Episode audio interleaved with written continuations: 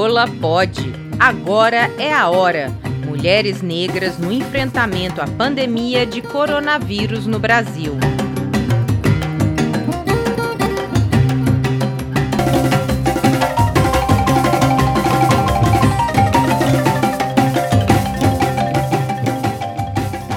Josiane Martins de Lima nunca vai se esquecer do dia em que seu filho foi morto no quilômetro 32, em Nova Iguaçu, Rio de Janeiro. Ele foi vítima da combinação entre a violência policial e a presença das milícias na região. Ela passou a honrar os sonhos do jovem, acolhendo outras mulheres e sua comunidade. Jo, como é conhecida, é uma das lideranças de maior destaque no município, que atualmente enfrenta uma triste realidade é a região recordista de casos de infecção por Covid-19 na Baixada Fluminense. A diferença que eu faço aqui nesse lugar, né? A diferença que eu faço para essas mulheres, para essas pessoas, é porque aqui a gente tem uma comunidade muito pobre, uma favela, né? Uma periferia muito pobre, onde nada chega, onde nós não temos creche, não temos saneamento básico, não temos água tratada, é... enfim um lugar aonde ninguém vai, aonde as pessoas só vão em busca de algo que satisfaça eles, né? A sociedade branca. E a importância da, da negra, né, para a nossa sociedade, o direito dos, dos, negros, né, de mulheres negras como eu e outras tantas. A importância é que cada dia mais a gente está se achando, entendeu? E está se colocando no, no lugar onde nós deveríamos estar há muito tempo, né?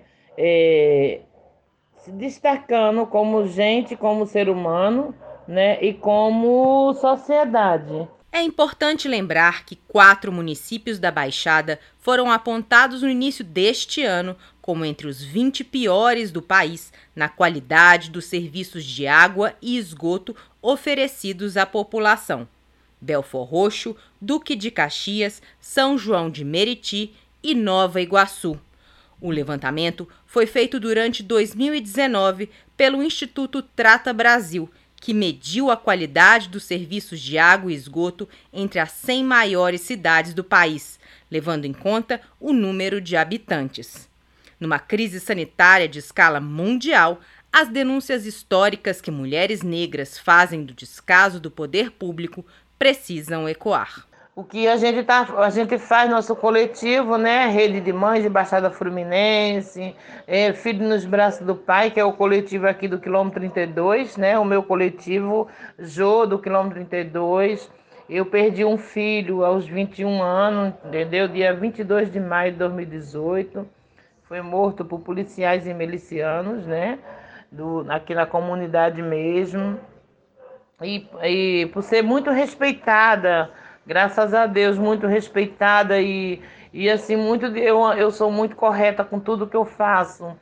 É, eles me respeitam, todos me respeitam, mas senão eu não estaria mais aqui como outras famílias, né, que são expulsas, que são tiradas à força de seus lares. No, no fim, no fim de tudo, de tudo, entendeu? Aqui, agora que está tendo visibilidade diante da pandemia e de uma matéria que eu fiz o Duplo Expresso né? Porque até então, quilômetro 32 não existia no mapa do Rio de Janeiro, só existia no tempo de eleição ou quando algum rico precisava de uma empregada, uma preta para ir trabalhar em suas casas.